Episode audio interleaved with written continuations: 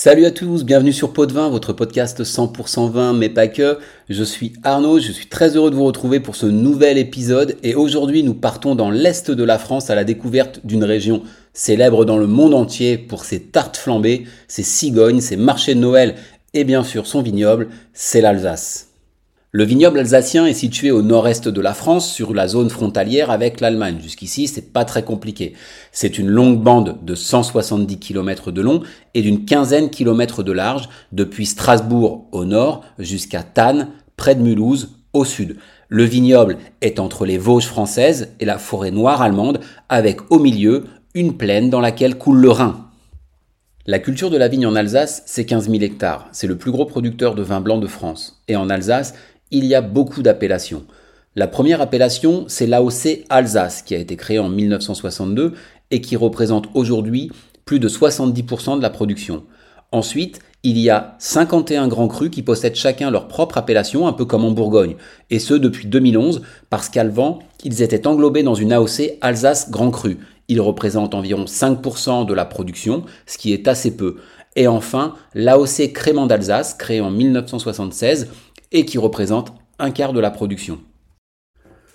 Historiquement, on ne sait pas trop si les Romains amènent la viticulture en Alsace, toujours est-il qu'elle existe à leur époque et elle va rapidement se développer et prospérer puisqu'au Moyen Âge, les vins d'Alsace sont parmi les plus prestigieux d'Europe. Le XVIIe siècle marque le début des difficultés puisque la guerre de 30 ans ravage le vignoble qui sera replanté mais plutôt en plaine pour donner de grosses quantités de vin de qualité médiocre. Le phylloxéra et l'annexion par l'Allemagne ne vont rien arranger. En 1870, la guerre de Prusse fait passer la région du côté des Allemands, qui n'incitent guère les vignerons à produire des vins de qualité.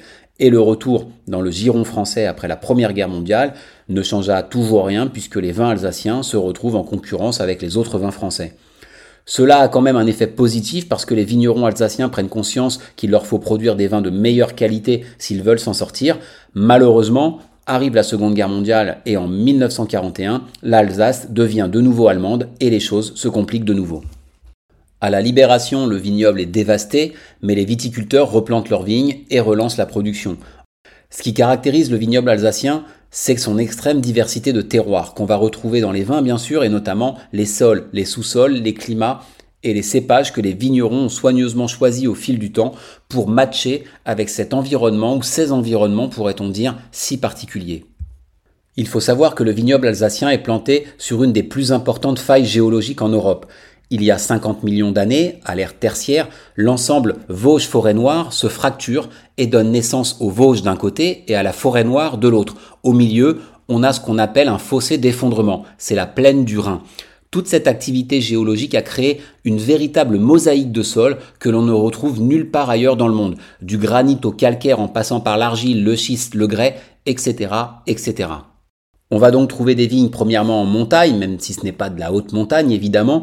Deuxièmement, sur les coteaux des collines sous-vosgiennes, au pied du massif des Vosges, à une altitude allant de 200 à 500 mètres. Et enfin, dans cette fameuse plaine d'Alsace. En bordure de montagne, on va plutôt trouver du granit, du schiste, des roches provenant des anciens volcans, du grès. Sur les collines sous-vosgiennes, des terroirs calcaires, marneaux calcaires, marneaux graisseux, même marneaux calcéro-graisseux, calcéro-graisseux, argilo-marneux. En plaine, des terroirs colluviaux, alluviaux et de l'os. Le climat est également fondamental en Alsace. Il est semi-continental. Les hivers sont froids et les étés chauds et secs. Mais le plus important à comprendre, c'est que le vignoble alsacien est abrité des influences océaniques par les Vosges qui jouent le rôle de barrière, d'écran protecteur en quelque sorte, renforcé en flux par un effet de feune. On rappelle brièvement ce qu'est l'effet de feune. C'est un phénomène météorologique bien particulier. Les masses d'air humides se déchargent de leur eau ici sur le versant ouest de la montagne et un vent chaud et sec dévale le versant est, contribuant à faire monter le degré alcoolique du raisin par maturation et concentration.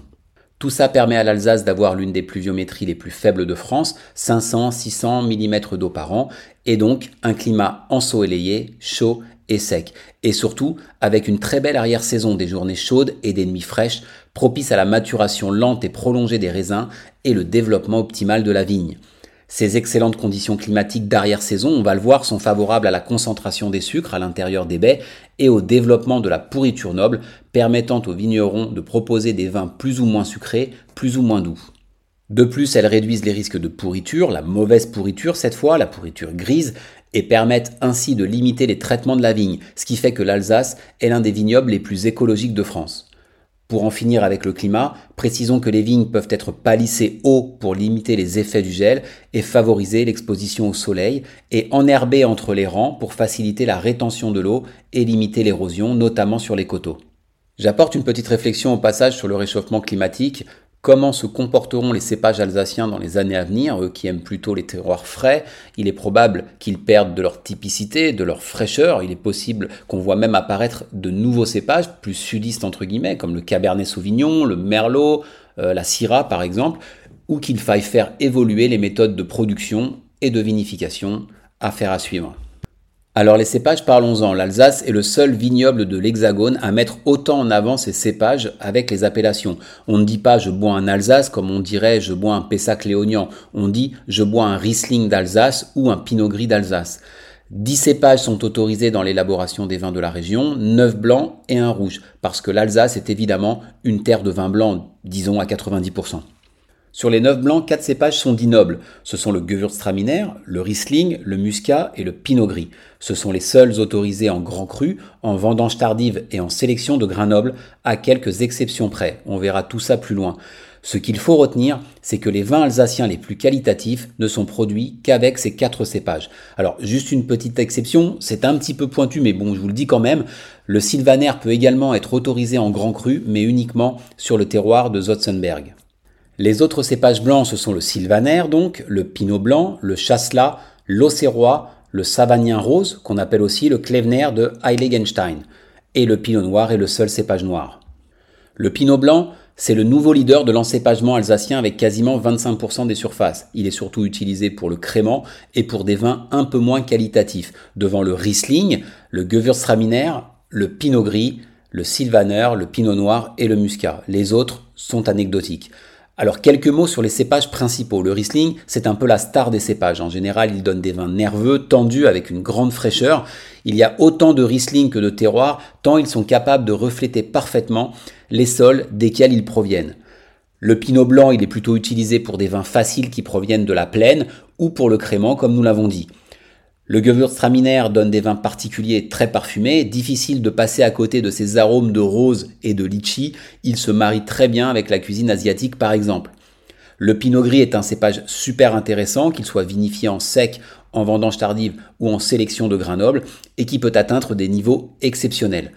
Le Pinot Noir, cépage qu'on ne présente plus, avec lequel les vignerons alsaciens ont fait de très très gros progrès, on retrouve de superbes pinots noirs en Alsace. D'ailleurs, depuis le millésime 2022, des pinots noirs peuvent porter la mention Alsace Grand Cru sur certains terroirs. C'est encore une exception à la règle. Enfin, le muscat. En fait, il y a deux muscats autorisés en Alsace, le muscat à petits grains et le muscat automnel qu'on retrouve beaucoup en Europe centrale et qui est un petit peu plus qualitatif. Les vins d'Alsace en général sont des monocépages, élaborés avec un seul cépage, mais on fait aussi des assemblages. Il existe deux types d'assemblages. D'une part, l'Edelsviker, c'est un vin qui peut être composé de tous les cépages blancs d'Alsace, sans indication et sans contrainte de proportion. Les cépages peuvent être vinifiés ensemble ou séparément, et leur mention sur l'étiquette n'est pas autorisée. D'autre part, il y a le gentil, le contraire de méchant, qui fait lui l'objet d'une charte interprofessionnelle qui définit ses conditions d'élaboration. C'est donc un assemblage de qualité supérieure, constitué au minimum de 50% de Riesling, Muscat, Pinot Gris et ou Gewürztraminer, le reste pouvant être composé de Sylvaner, Chasselas et ou Pinot Blanc. Contrairement à l'Edelsviker, chaque cépage doit être vinifié séparément et doit avoir obtenu l'agrément AOC Alsace. Le gentil ne peut être commercialisé qu'après une dégustation de validation en bouteille. Alors en Alsace, il y a plein d'exceptions et il y a deux terroirs qui peuvent revendiquer l'appellation Grand Cru, même s'ils sont issus d'un assemblage de cépages nobles. Ce sont euh, l'Altenberg de Bergheim et le Kefferkoft. Alors au niveau des vins maintenant, la première chose c'est la bouteille, si particulière et reconnaissable entre toutes, qu'on appelle la flûte d'Alsace, avec son long col caractéristique. Il y a tellement de vins, tellement de cépages et tellement de terroirs qu'il est impossible de décrire parfaitement ce qu'est un vin d'Alsace. Ce sont souvent des vins aromatiques, fruités et floraux, marqués évidemment par leur cépage avec de la fraîcheur, de la minéralité et sans arôme boisé. Ce n'est pas ce qu'on recherche en Alsace. D'ailleurs, l'élevage ne se fait pas en fût mais généralement en foudre qui sont des plus gros contenants, des gros tonneaux ovales. Les vins effervescents, ce sont des créments comme en Bourgogne. Ils sont élaborés selon la méthode traditionnelle, celle de Champagne. D'ailleurs, le crément d'Alsace est devenu le premier vin effervescent AOC consommé en France, après le champagne, bien sûr. La méthode traditionnelle, c'est quoi? Après vinification du vin de base, les vignerons effectuent ce qu'on appelle la phase de tirage. Le tirage est le fait de mettre le vin en bouteille et d'y ajouter des levures et du sucre. Alors commence une seconde fermentation en bouteille et c'est ce qui permet, avec un élevage euh, sur euh, latte, d'avoir des bulles. On appelle ça la prise de mousse. Les créments sont soit élaborés à partir d'un cépage unique, en général le pinot blanc, ou être issus d'un assemblage de pinot blanc et de pinot auxerrois par exemple. On les vinifie soit en blanc, qu'il soit blanc de blanc ou blanc de noir, soit en rosé à partir de pinot noir. Alors un petit rappel, Blanc de blanc, ce sont des vins blancs produits avec des raisins à la peau blanche, et blanc de noir, ce sont des vins blancs produits avec des raisins à la peau noire, comme le pinot noir pour les vins alsaciens, mais avec une pulpe blanche. Si vous ne faites pas macérer les peaux du raisin qui est noir avec la pulpe blanche, il vous sort un vin blanc, de la couleur de la pulpe, tout simplement. La très grande majorité des raisins, qu'ils aient une peau blanche ou noire, ont une pulpe blanche. Il existe quelques variétés dans le monde qui ont une pulpe colorée, comme le Alicante bouché en Espagne, et quelques variétés de gamay. Ce qui donne la couleur au vin, c'est le contact de la peau avec la pulpe. Allez, on continue sur les vins.